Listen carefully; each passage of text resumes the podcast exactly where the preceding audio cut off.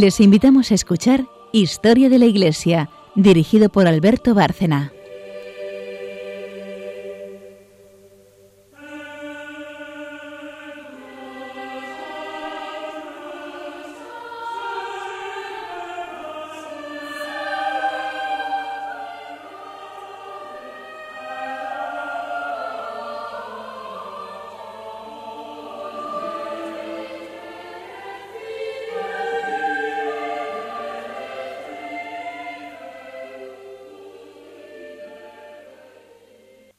Noches, oyentes de Radio María y de este programa de Historia de la Iglesia. Estamos eh, el equipo habitual para continuar exactamente donde lo dejamos porque vamos a seguir desarrollando ese pontificado riquísimo de León XIII. Buenas noches, María Ornedo. Buenas noches a todos. Charo Gutiérrez. Buenas noches. Y Carmen Turdemontis. Buenas noches. Buenas noches. Pues verdaderamente es un pontificado largo, 25 años de duración, eh, en un mundo cambiante, a una velocidad tan, tan increíble como la, la, que el mundo adquiere en el siglo XIX.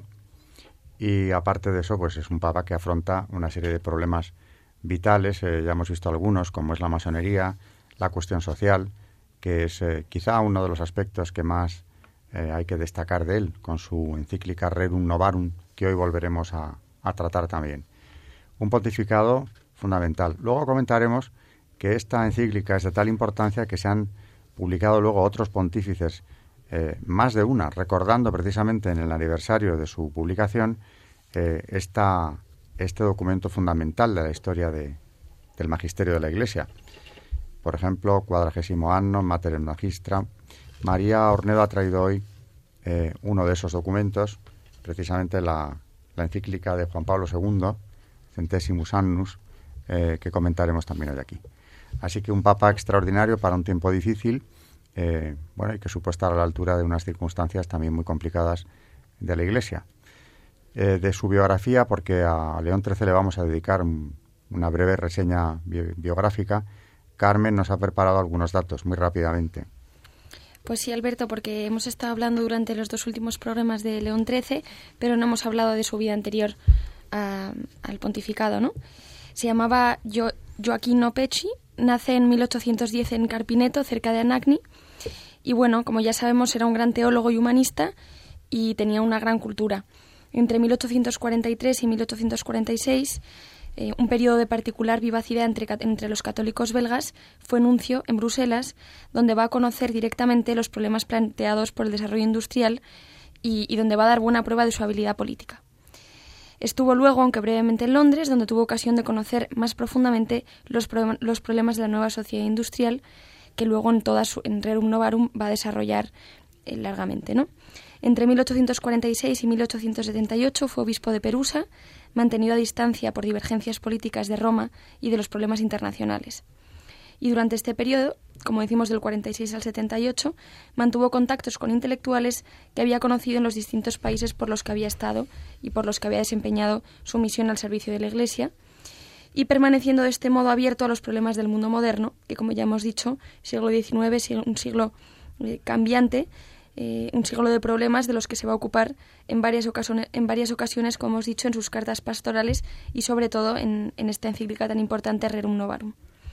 Fueron la experiencia directa, como decimos, sus amistades y su vida pastoral las que le van a preparar y van a mantener viva esta sensibilidad social que muy especialmente va a tener León XIII y sobre todo esta apertura al mundo moderno, que va a desarrollar, como hemos dicho, en todas sus encíclicas.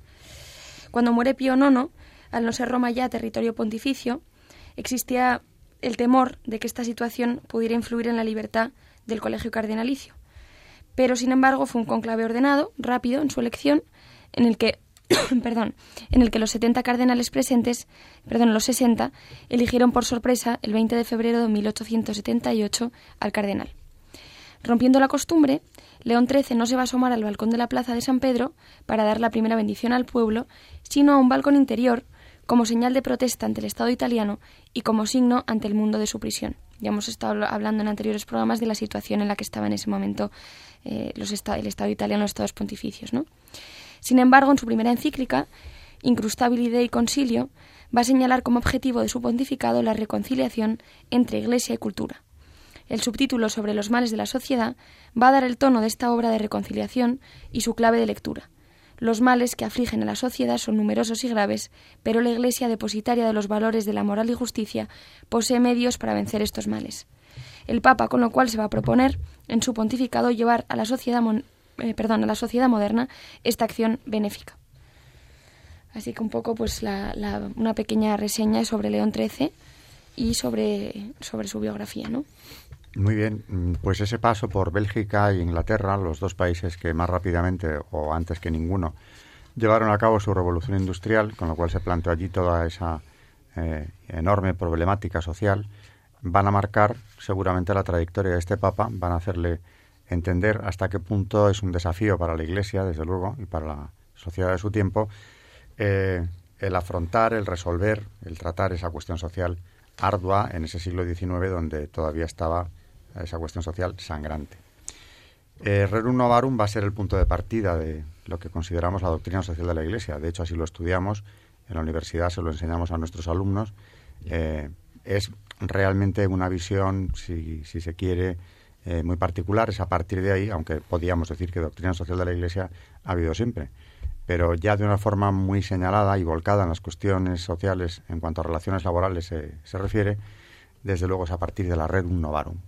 Decíamos al principio que por ese motivo los papas se han ocupado de esta encíclica a lo largo del tiempo y en su centenario, eh, precisamente por eso y con ese nombre eh, de la encíclica Juan Pablo II, este Papa Santo volvió a ocuparse de lo que su glorioso antecesor había dicho sobre el tema.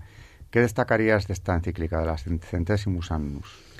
Esta encíclica de Juan Pablo II eh, explica y dice en el punto tercero de, su introducción, nos da a conocer la razón de por qué escribe esta encíclica.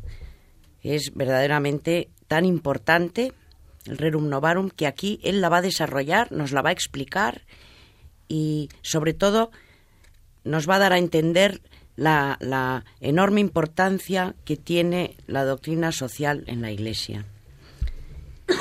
En el punto tercero, como he dicho antes de la introducción, nos explica.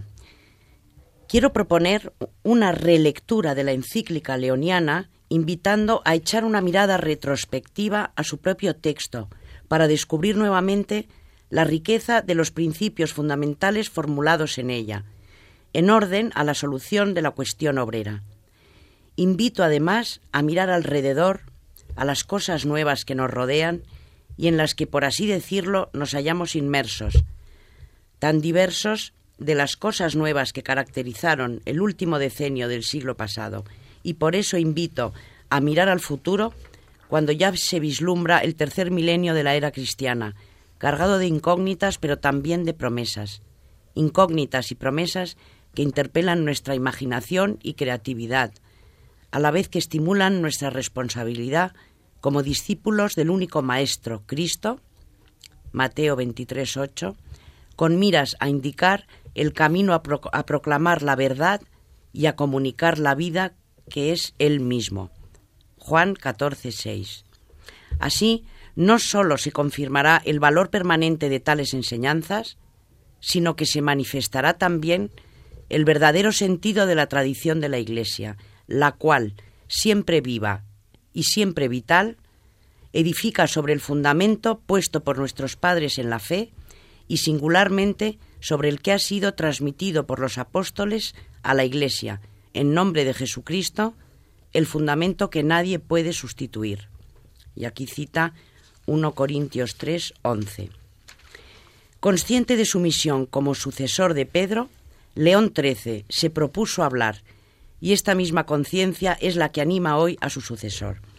Al igual que él y otros pontífices anteriores y posteriores a él, me voy a inspirar en la imagen evangélica del escriba que se ha hecho discípulo del reino de los cielos, del cual dice el Señor que es como el amo de casa que saca de su tesoro cosas nuevas y cosas viejas. Mateo 13:52.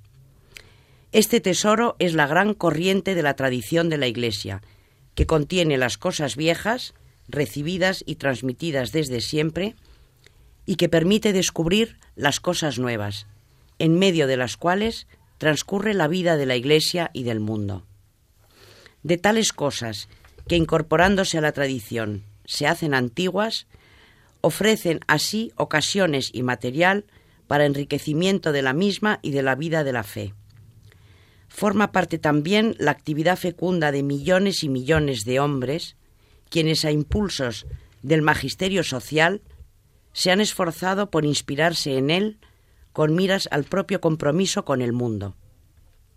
Actuando individualmente o bien coordinados en grupos, asociaciones y organizaciones, ellos han constituido como un gran movimiento para la defensa de la persona humana y para la tutela de su dignidad, lo cual, en las alternantes vicisitudes de la historia, ha contribuido a construir una sociedad más justa, o al menos a poner barreras y límites a la injusticia.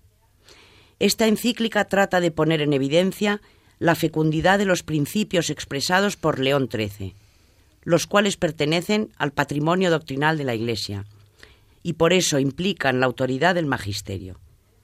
La solicitud pastoral me ha movido también a proponer el análisis de algunos acontecimientos de la historia reciente. Es superfluo subrayar que la consideración atenta del curso de los acontecimientos para discernir las nuevas exigencias de la evangelización forma parte del deber de los pastores. Tal examen, sin embargo, no pretende dar juicios definitivos, ya que de por sí no atañe al ámbito específico del magisterio. Entonces, de aquí pasamos de la introducción a definir los rasgos característicos del Rerum Novarum. Dice así el punto cuarto. A finales del siglo pasado, la Iglesia se encontró ante un proceso histórico presente ya desde hacía tiempo, pero que alcanzaba entonces su punto álgido. Factor determinante de tal proceso lo constituyó un conjunto de cambios radicales ocurridos en el campo político, económico y social, e incluso en el ámbito científico y técnico, aparte el múltiple influjo de las ideologías dominantes. Resultado de todos estos cambios había sido en el campo político una nueva concepción de la sociedad, del Estado y como consecuencia de la autoridad. Una sociedad tradicional se iba extinguiendo mientras comenzaba a formarse otra cargada con la esperanza de nuevas libertades, pero al mismo tiempo con los peligros de nuevas formas de injusticia y de esclavitud. En el campo económico, donde confluían los descubrimientos científicos y sus aplicaciones, se había llegado progresivamente a nuevas estructuras en la producción de bienes de consumo. Había aparecido una nueva forma de propiedad, el capital, y una nueva forma de trabajo, el trabajo asalariado, que se caracterizaba por gravosos ritmos de producción sin la debida consideración para con el sexo, la edad o la situación familiar y determinando únicamente por la eficiencia con vistas al incremento de los beneficios. Está describiendo aquí eh, Juan Pablo II realmente una situación terrible que ya hemos comentado en este programa y que no cabe negar, y es que en esa primera mitad del siglo XIX, e incluso más adelante también, el Estado liberal no eh, tiene la menor legislación social. De manera que eh, lo único que rige es la ley de bronce, la oferta y la demanda, y el empresario puede establecer las condiciones que quiera. Siempre explico lo mismo, no es culpa del empresario, sino de la legislación o falta de legislación por parte del Estado que pone al obrero en una situación de desamparo absoluto. Es de eso de lo que está hablando y hay que ver mientras te estaba oyendo qué bien describe y resume Juan Pablo, San Juan Pablo II eh, esa realidad del siglo XIX que trató su antecesor en esta encíclica. Y sigue diciendo, el trabajo se convertía de este modo en mercancía, que podía comprarse y venderse libremente en el mercado, y cuyo precio era regulado por la ley de la oferta y la demanda, sin tener en cuenta el mínimo vital necesario para el sustento de la persona y de su familia. Además, el trabajador ni siquiera tenía la seguridad de llegar a vender la propia mercancía, al estar continuamente amenazado por el desempleo, el cual, a falta de previsión social, significaba el espectro de la muerte por hambre. Consecuencia de esta transformación era la división de la sociedad en dos clases separadas por un abismo profundo. Tal situación se entrelazaba con el acentuado cambio político, y así la teoría política entonces dominante trataba de promover la total libertad económica con leyes adecuadas, o al contrario, con una deliberada ausencia de cualquier clase de intervención. Al mismo tiempo comenzaba a surgir de forma organizada, no pocas veces violenta, otra concepción de la propiedad y de la vida económica que implicaba una nueva organización política y social. Claro, se había movilizado ya la clase obrera, surge la internacional con sus dos eh, vertientes, anarquismo y marxismo, que, como decía María también ahora, ¿no? en boca de los papas, anunciaban ya nuevos regímenes injustos, nuevos, eh, nuevas injusticias sociales, como serán los totalitarismos, herederos directos del marxismo, desde luego, eh, del que también hablaremos más adelante porque los papas lo han dicho también. Em, ¿Qué querríais comentar de este, de este retrato de la sociedad decimonónica en la que el Papa, en, en aquel momento León XIII, y después su sucesor, han visto la necesidad de comentar, de reflejar una realidad histórica, porque había que abordarlo, la Iglesia tenía que dar una respuesta a esa realidad que había cambiado la sociedad de una forma dramática. Pues la verdad que la situación no pintaba nada bien. Lo que yo creo es que mm, esta injusticia que, que estaba ocurriendo en este momento de la historia a mí me recuerda también un poco a hoy en día, ¿no? Que, que ya eh, el desempleo, que yo pensaba que era, no sé, que era una cosa de, de nuestra época, ¿no? Pero que no, que aquí el desempleo eh, provocaba que la gente muriera de hambre, ¿no? Que estamos viendo ahora los informes de Cáritas y demás, que la gente se está muriendo de hambre al lado nuestro. Parecía algo superado y propio de estos tiempos, pero vuelve un espectro. Hombre, la realidad, mm, aquella es tan dura como que efectivamente el no trabajar, el, caer enfermo, pues te podría suponer exactamente la muerte de hambre para ti y para tu familia, ¿no? Mm. Pero vuelven a ser tiempos muy duros y entonces esta meditación sobre, sobre esta cuestión social siempre es oportuna y, de esta, y en estos momentos más. Claro. Y en la industrialización se produce el primer gran ataque contra la familia, y con el desarraigo que supuso también trasladarse del campo a las ciudades, etcétera, etcétera, ahí podemos encontrar raíces de parte de lo que vivimos ahora. Yo creo que el desarraigo, precisamente, bueno, siempre lo comento, es uno de los grandes eh, problemas del siglo XIX y del XX también, ¿no? Esa inmigración de, de, la población del campo que llega a una ciudad donde se convierte en masa, en esos barrios donde la vida es muy dura, además, ha perdido su identidad ha perdido, eh, en el campo sabía muy bien quién era, con quién estaba, eh, tenía todo un entorno, un arraigo, ¿no? que efectivamente le daba una fortaleza, eh, una cohesión social con su, con su grupo de origen. Eso se pierde en la ciudad, con lo cual este, esta masa proletaria está expuesta a, desde luego, perder todas sus tradiciones, incluyendo la fe. Con lo cual hay un crecimiento también del ateísmo que la Iglesia recoge, refleja pronto, porque es difícil llegar eh, como se llegaba antiguamente, a toda la sociedad. La Iglesia tiene ya una dificultad grande para incluso hacer su labor apostólica en medio de esos barrios inhumanos, donde se eh, aglomera o, se eh, amontona una población que vive en situaciones extremadamente duras y que ha perdido, como digo, el arraigo con su, con su cultura de origen y con su fe de origen. Mm, yo creo también que podemos decir que es una encíclica que desarrollando estos problemas eh, desde su época, ¿no? del siglo XIX, lo que está haciendo un llamamiento es a, acordarnos de que, de, que el hombre tiene una dignidad. O sea, es como realmente yo lo leo al leerlo, ¿no? Y cómo explica todo el tema del liberalismo, que lo que está haciendo es bajar al hombre, ¿no? De, de, nivel de lo humano. Es, es, una llamada hacia, hacia la dignidad del hombre y sobre todo que la receta que da León XIII es, es realmente el Evangelio, ¿no? La caridad y recordar que, que, es la doctrina social de la Iglesia la que nace con esta encíclica y que a partir de ahí se van a desarrollar numerosas eh, eh, instituciones, eh, van a empezar pues nuevos grupos y un aumento en el magisterio de la Iglesia de, de, estos temas, ¿no? de los que se van a hablar cada vez más y como decimos sobre todo me quedaría con que es una afirmación y una defensa de la dignidad de todo hombre y sobre todo de, de la ausencia de ella que estaba pasando en esta época, ¿no? Con todo el, con todo el tema del proletariado, de las fábricas que él vivió, como, como hemos contado antes, muy, de muy cerca y, y realmente es eso, es un llamado a, a la dignidad partiendo de esta labor de evangelización que hace a través de esta doctrina social que nace con, con esta encíclica, ¿no? con Rerum Novarum. Y yo también quiero recordar que en, la, en el magisterio, si mal no recuerdo, no se nos considera dueños de los bienes, sino administradores. Y claro. Eso nos hace mucho más responsables y tenemos que hacer un ejercicio de, humildad, de agradecimiento y, y de sensatez. Hay que decir que a partir de aquí, de esta encíclica, la doctrina social de la Iglesia adquiere tal prestigio internacional, incluso entre los no cristianos o los que han abandonado la fe, que va a ser un referente la voz de los papas a partir de entonces en esta y en otras materias. Toda esa doctrina social eh, le va a dar también un protagonismo a los papas porque detrás no solamente está la fe, la esperanza, la caridad de los pontífices, sino un estudio profundísimo de la sociedad de su tiempo.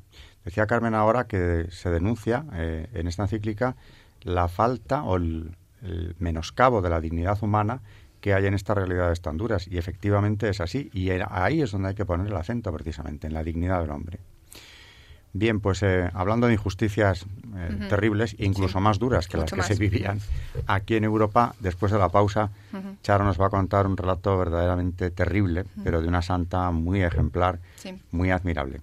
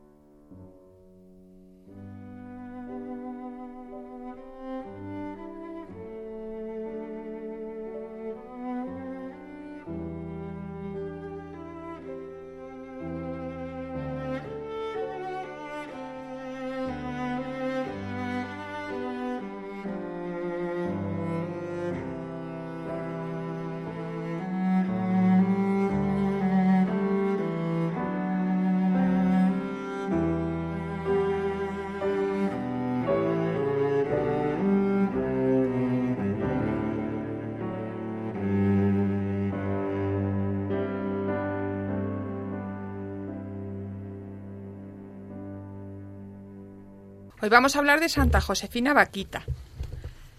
Nació en un pueblecito de la zona de Darfur, en Sudán, en 1869.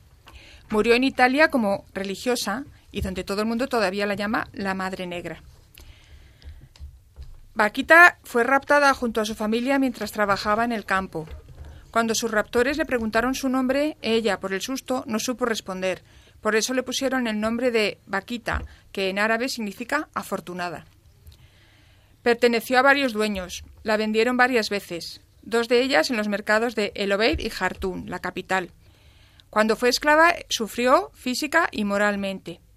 Sus dueños la marcaron como esclava, la golpeaban muchas veces y llegaron incluso a hacerle cortes en la piel, con especial crudeza, porque ella recuerda que llegó a tener hasta más de 100 cortes, que para mayor colmo los dueños le echaban sal para que la cicatriz quedara bien y ella siempre recuerda esos dolores, esas angustias con pavor.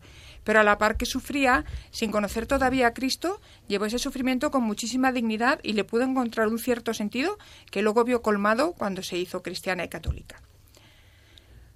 Finalmente fue comprada por un cónsul italiano en Jartum, Calisto Legnani. Por primera vez comprendió lo que era sentirse amada y tratada bien, que nadie le diera órdenes utilizando el látigo. Vivió en un ambiente de ternura, paz, gozo y cordialidad, si bien empañada a veces con la nostalgia que sentía por su familia, a la que ya daba por totalmente perdida. La situación política obligó al cónsul a dejar Sudán camino de Italia. Vaquita pidió y logró permiso para ir con él y un amigo de su comprador, Augusto Micheli. Al llegar a Génova, el señor Legnani, a petición de la esposa de Micheli, consintió en dejar a Vaquita con ellos. Se fue con su novia familia a la zona del Véneto. Al tener una hija al matrimonio, Vaquita se convirtió en su niñera y en su amiga. La compra y gestión de un gran hotel en Suaquín, en el Mar Rojo, obligó a la señora de Micheli a moverse a Suaquín para ayudar a su marido. Entre tanto, y siguiendo el consejo del administrador de la familia, la niña y Vaquita quedaron confiadas a las hermanas canosianas de los institutos de catecúmenos de Venecia. Allí fue donde Vaquita llegó a conocer a Dios, a quien ya había sentido en su corazón sin saber quién era. Al ver el sol, nos cuenta, la luna y las estrellas, me dije a mí misma, ¿quién puede ser el Señor de estas cosas tan preciosas? Y sentí un gran deseo de conocerle, de verle y de rendirle homenaje. Después de pasar varios meses como catecúmena, Vaquita recibió los sacramentos de iniciación cristiana y se le dio un nombre nuevo, Josefina Margarita, el día 9 de enero de 1890. No sabía cómo expresar su emoción ese día. Sus ojos tan grandes y expresivos brillaban, revelando emociones muy profundas. Muchas veces la vieron la, besando perdón, la pila bautismal mientras decía, aquí me convertí en hija de Dios. Cuando el señor Micheli volvió de África para llevarse a su hija y eh, también a Vaquita, esta última, con una firmeza de valor poco habituales en ella, expresó su deseo de quedarse con las hermanas canosianas y de servir a ese Dios al que le había demostrado tantas pruebas de amor. El asunto no cayó muy bien a la familia incluso se llegó a los tribunales, que decidieron que como Vaquita ya era mayor de edad y en Italia no existía la esclavitud, gozaba de la libertad de elegir lo que quería hacer con su futuro. Vaquita se quedó en el Instituto de las Hermanas, donde sintió la llamada a la vida religiosa, y se entregó al Señor en el Instituto de Santa Magdalena de Canosa. El 8 de diciembre del 96, Josefina Vaquita se consagró definitivamente a Dios, al que llamaba con un nombre cariñoso, el Amo.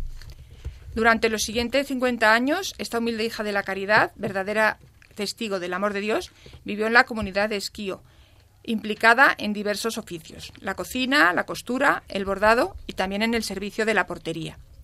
Cuando estaba en la portería, muchas veces acariciaba a los niños en la cabeza, los niños que asistían a las escuelas de las hermanas. Tenía una voz muy agradable, que tenía también la cadencia propia de la música de su país. Se esforzaba siempre por ser amable con todos, consolaba a los pobres y a los que sufrían, y animaba a todos los que aparecían por el instituto. Su humildad, sencillez y sonrisa constante le ganó los corazones de todos. Sus hermanas de la comunidad la apreciaban por su carácter tan dulce, por su exquisita bondad y por su gran deseo de dar a conocer al Señor. Sean buenos, amen al Señor, recen por los que no lo conocen. Qué gran gracia es conocer a Dios, decía. De mayor sufrió mucho. La madre Vaquita siguió siendo testigo de la fe y la bondad y la esperanza cristianas. A los que la visitaban y le preguntaban cómo estaba, respondía siempre con una sonrisa, como el amo desea. En su agonía volvió a vivir los días espantosos de la esclavitud y más de una vez le suplicó a la enfermera que la cuidaba Por favor, por favor, aflojad las cadenas. Son muy pesadas. La Virgen María la liberó de su dolor. Sus últimas palabras fueron invocaciones a la Virgen María. Y su sonrisa final es testimonio también del encuentro definitivo con la Madre del Señor. La madre Vaquita murió el 8 de febrero de 1947 en el convento canosano de Esquío, rodeado de sus hermanas. Una multitud se congregó rápidamente en el convento para mirar por última vez a su madre negra y pedirle la protección desde el cielo. cielo. La fama de su santidad se ha extendido a todos los continentes y muchas gracias se han recibido por su intercesión. El Papa Juan Pablo II la beatificó en mayo de 1992 y su canonización tuvo lugar en octubre de 2000. Es la primera santa del Sudán y es la patrona también de Sudán.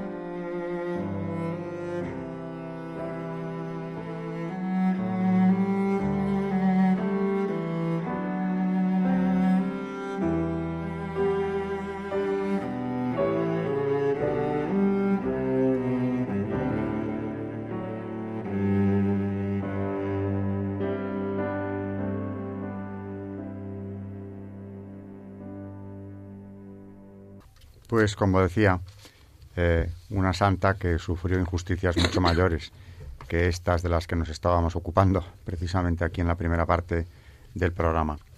Aparte de la cuestión social, eh, que se inicia precisamente, o se pone el acento aquí a partir de esta encíclica de, León XIII, trató prácticamente todos los temas, porque todos los temas que tenían eh, interés para, para, la sociedad de su tiempo, para la Iglesia de su tiempo.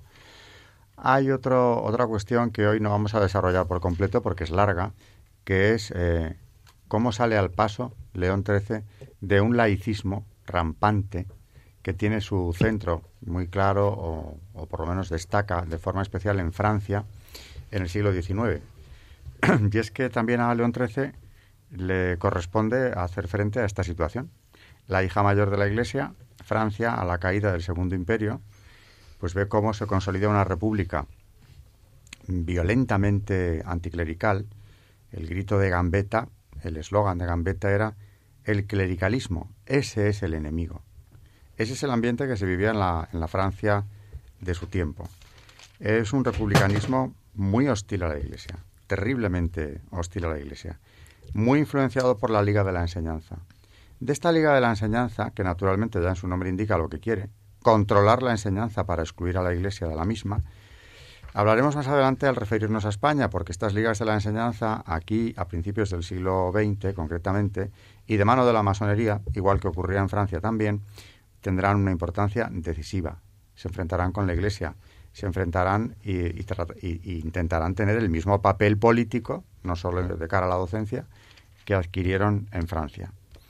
El objetivo de estas ligas y del republicanismo francés era precisamente la lucha contra las congregaciones religiosas. Aquí tendremos en España la famosa ley del candado, precisamente a principios del siglo XX, que fue obra eh, de, una, de un gobierno liberal. Precisamente el gobierno liberal es anticlerical, masónico, como el republicanismo francés. En fin, merecerá la pena hablar también de esto. En 1882, ya eh, desde el Ministerio de Instrucción Pública, Gilles Ferry consigue por fin establecer una enseñanza en Francia absolutamente laica. Y con esta realidad verdaderamente dura, terrible, amenazante para el futuro de las generaciones jóvenes, también tiene que enfrentarse León XIII. Y hablará precisamente de una encíclica que hoy ya no vamos a abordar, porque nos queda no mucho programa, pero que habla de, de un tema fundamental y que tiene que ver con la cuestión social y con todas las demás, de la libertad del hombre, el otro día mm, María la trajo al programa, no tuvimos tiempo de, comentarla, pero quiero, eh, antes de dejar o de pasar a un pontificado siguiente, que los hay enormemente importantes también después de León XIII, quiero eh, hablar de esa encíclica. ¿Cuál era exactamente, María?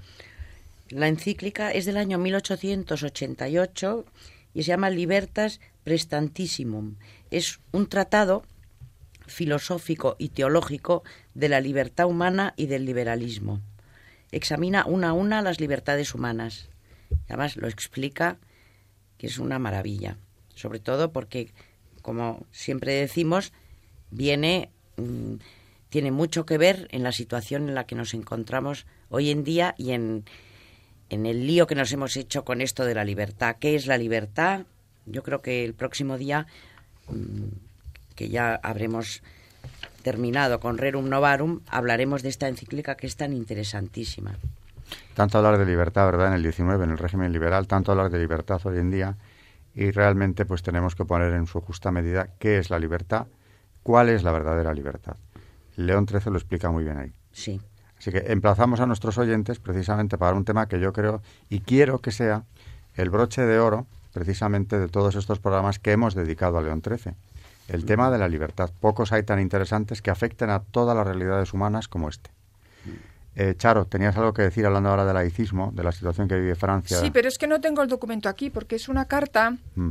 que escribió, creo que Jean Jaurès, a su hijo y era un personaje que no tenía ninguna sospecha ser, vamos, era, no sé si agnóstico. Mm y cuando espero poderla leer algún día en el programa en el que le explica todas las razones por las que tiene que estudiar religión en la enseñanza del colegio. Así que a ver si algún día la traemos y le damos el próximo día, desde luego, tráela porque justamente es de lo que vamos a hablar, ¿no? De cómo se violaba ya la libertad de los padres, la libertad de elección en cuanto a la educación que querían para sus hijos, incluso ese derecho del niño a ser eh, educado en la religión de sus mayores. ¿no? Mm. Esa carta trae. Sí. No hemos dicho que Juan Pablo II, hablando de Rerum Novarum, eh, destaca, entre otras cosas, pero creo que esta es muy importante, en su punto número 6 dice que él estaba preocupado eh, por el conflicto que se había creado entre capital y trabajo. Entonces, León XIII eh, dice que lo más importante es la dignidad del trabajador en cuanto tal. Por esto, la dignidad del trabajo, definida como la actividad ordenada a proveer a las necesidades de la vida y en concreto a su conservación. El Papa califica el trabajo como personal, ya que la fuerza activa es inherente a la persona y totalmente propia de quien la desarrolla y en cuyo beneficio ha sido dada. El trabajo pertenece, por lo tanto, a la vocación de toda persona. Es más, el hombre se expresa y se realiza mediante su actividad laboral. El trabajo tiene una dimensión social, por su íntima relación, bien sea con la familia, bien sea con el bien común, porque se puede afirmar con verdad que el trabajo de los obreros es el que produce la riqueza de los estados. También habla de, del derecho a la propiedad privada. La encíclica de, de Rerum Novarum, a este respecto, eh, le dedica la importancia eh, que se le atribuye a esta encíclica, ya que el Papa es consciente de que la propiedad privada no es un valor absoluto, por lo cual no deja de proclamar los principios que necesariamente lo complementan, como el del destino universal de los bienes de la tierra. Creo que esto es muy importante. Y además, hablando de Juan Pablo II, eh, cuando en 1981 eh, va, a dar un discurso el 15 de mayo, pero como sabemos el 13 sufre el atentado y, da, el discurso, vamos, lee, su discurso el, el, cardenal Casaroli en el 90 aniversario del documento del que hemos estado hablando durante estos programas de la Rerum Novarum.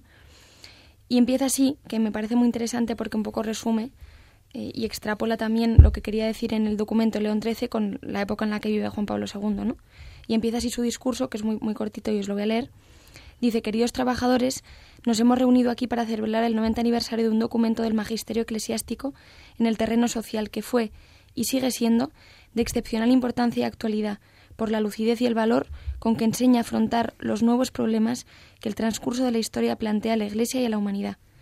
Exactamente el 15 de mayo de 1891, mi predecesor León XIII publicó esta encíclica fundamental titulada Rerum Novarum, que había de convertirse en la carta magna del pensamiento social cristiano, anunciar el Evangelio al mundo del trabajo.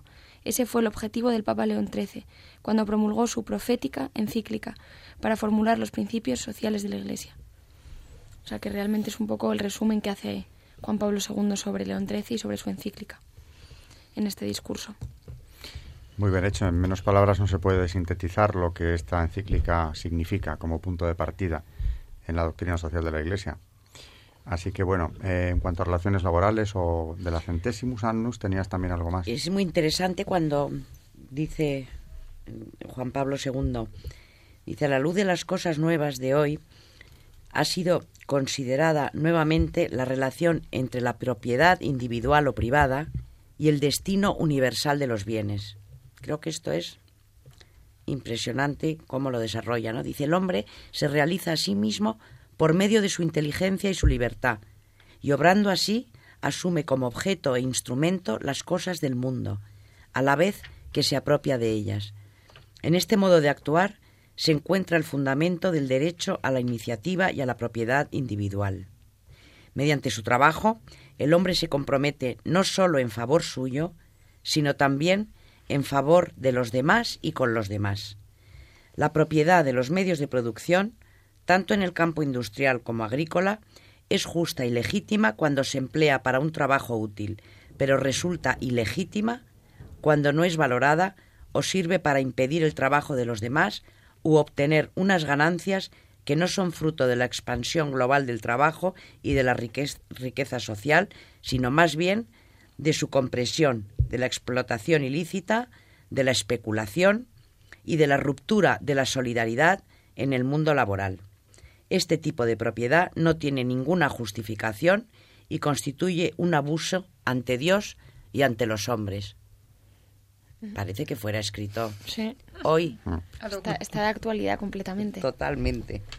Bueno, eh, yo también lo digo muy a menudo, que es que los papas eh, han sido proféticos. Eh, han sido proféticos, se han adelantado a la realidad de su tiempo muchas veces y reflejando la que les tocó vivir, lo que están es lanzando un mensaje de futuro, precisamente de una realidad que empezaba entonces, pero no ha hecho más que irse agravando con el transcurso del tiempo. De manera que no solo no pierde eh, actualidad la encíclica, sino que cada vez tiene más. Por eso ha habido tantas que siguen precisamente la estela de Rerum Novarum después. Y que tenemos que agradecerle a los papas, porque al final eh, hay que reconocerlo. En este mundo sin referentes morales, prácticamente ya no hay. Eh, la única referencia sólida que tenemos hace ya mucho tiempo es la voz de la Iglesia, la voz del Magisterio.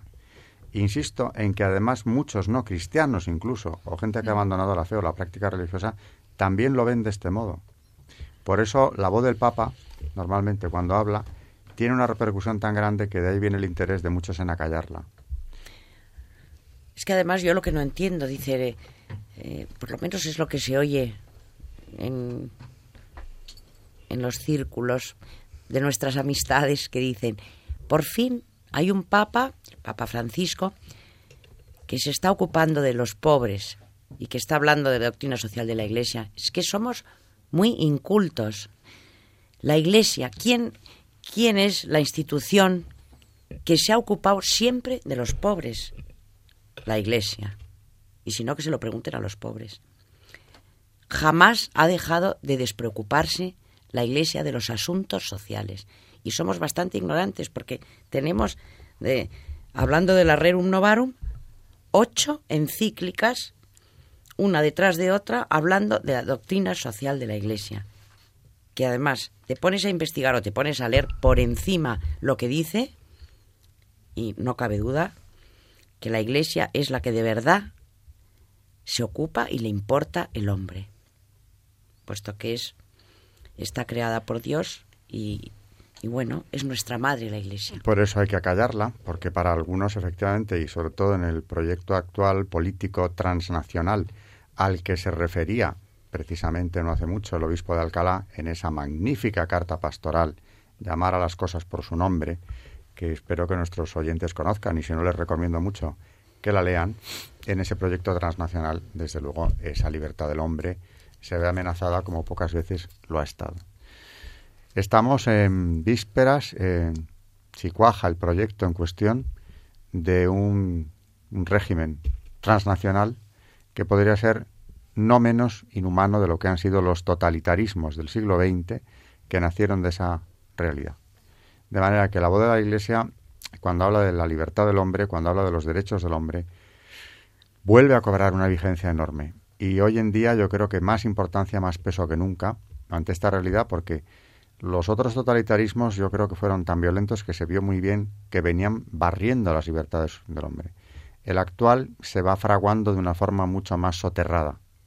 Por eso es más peligroso, más difícil de desenmascarar, aunque tampoco hay que ser muy perspicaz para darse cuenta, pero lo están haciendo de una forma mucho más habilidosa.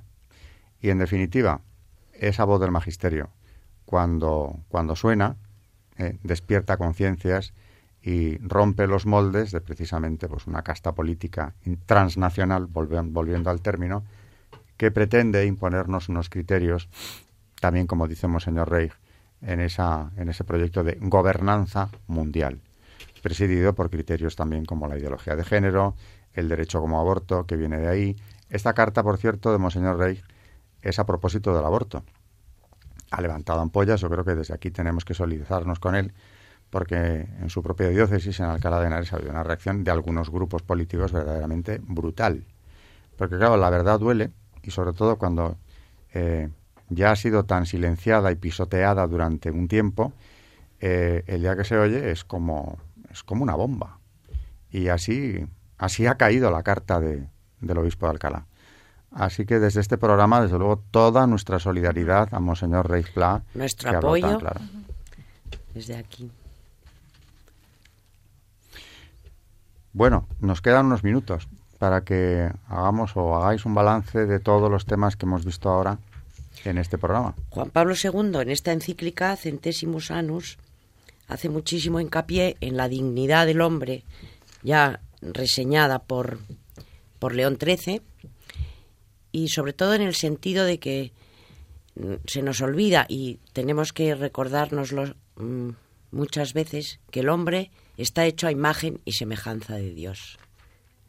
Es, eh, es nuestra madre la Iglesia la que se preocupa por el hombre y, y somos hijos de Dios, estamos hechos a su imagen y semejanza y como tal hay que tratar al hombre. Claro, ahora vemos lo que estamos haciendo con el hombre. Para empezar, lo matamos, mm. el aborto, etcétera. lo convertimos en propiedad de otra persona.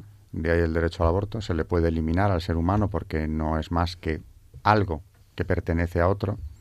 En fin, eh, vivimos un momento en el que con tanta libertad, como hablábamos antes, ¿no? realmente estamos cayendo en una nueva esclavitud eh, terrible, terrible, durísima y con unas connotaciones además nuevas que hacen que este, esta violación de las libertades humanas sea más grave que nunca, quizá.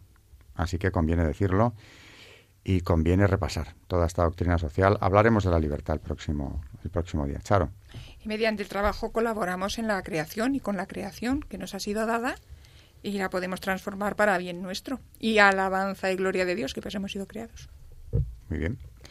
Y yo decir otra vez, volver a relacionar a León XIII con Juan Pablo II, porque están en, en dos siglos distintos, pero al final las consecuencias, por un lado, en el lado de León XIII, cuando comienza el socialismo, todas estas teorías marxistas, eh, anarquistas, eh, pues luego veremos las consecuencias que van a tener en este siglo XIX, pero es que luego, en el siglo XX, Juan Pablo II, como decíamos, parece que es profético León XIII, porque va a hacer exactamente las mismas críticas, puesto que, perdón, va a tener las mismas consecuencias, con lo cual históricamente la crítica que hace León XIII es exacta, porque es que realmente y profética, porque va a pasar exactamente lo mismo un siglo después en el caso de Juan Pablo II, ¿no? Con todo el tema de la URSS, eh, el comunismo y, la pobreza que, crea este comunismo, ¿no? Y, finalmente decir, eh, terminar con la última frase, eh, una frase de Juan Pablo II que dice que el primer error del socialismo es de carácter antropológico. Porque decir también a nuestros oyentes que la Iglesia nunca se posiciona en, ninguna, en ningún sistema político, ni ni en el capitalismo, ni en el socialismo, ni en ninguno de ellos. Porque eh, realmente lo que está buscando es la moral, la moral ¿no? y la felicidad y la espiritualidad del hombre. Ahí nunca se va a meter, pero sí que va a hacer unas críticas a estos sistemas políticos. Y Juan Pablo II va a terminar eh, el discurso del que hemos estado hablando antes diciendo lo siguiente. En el socialismo, como decimos, el primer error del socialismo es de carácter antropológico.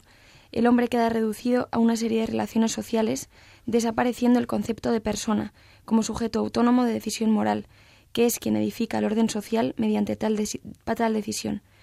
Se ha partido de un concepto falso de hombre, en el que se deja fuera la realidad personal. El segundo error es el ateísmo. La negación de Dios priva a la persona de su fundamento y, en consecuencia, induce a una reorganización del orden social prescindiendo de la dignidad y de la responsabilidad de la persona.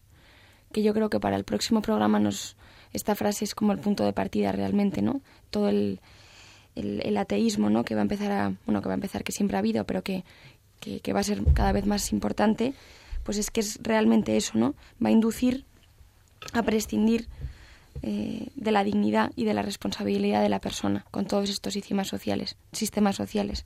Pues en el socialismo, pues tratando a los hombres pues como como borregos, ¿no? En realidad, en el, igual, el capitalismo igual, puesto que va a ser, porque puesto que es un sistema eh, que realmente no respeta la dignidad de la persona, ¿no? Así que mm, vemos que un siglo después Juan Pablo II confirma otra vez eh, esta encíclica de León XIII y que los problemas derivados de estos sistemas que no tienen en cuenta la dignidad del hombre siempre llevan a las mismas consecuencias. Mm, muy bien, muy buen comentario. Nos tenemos que ir, así que, insisto, quedan emplazados nuestros oyentes para seguir hablando ya en el último programa que le dedicaremos, en principio, a León XIII sobre ese gran tema de la libertad del hombre. Buenas noches, María Ornedo. Buenas noches y muchísimas gracias.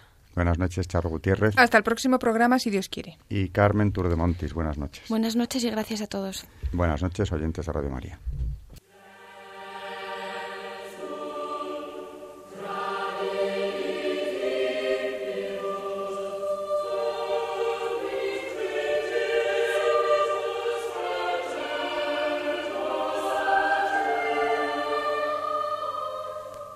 Y así finaliza en Radio María Historia de la Iglesia, dirigido por Alberto Bárcena.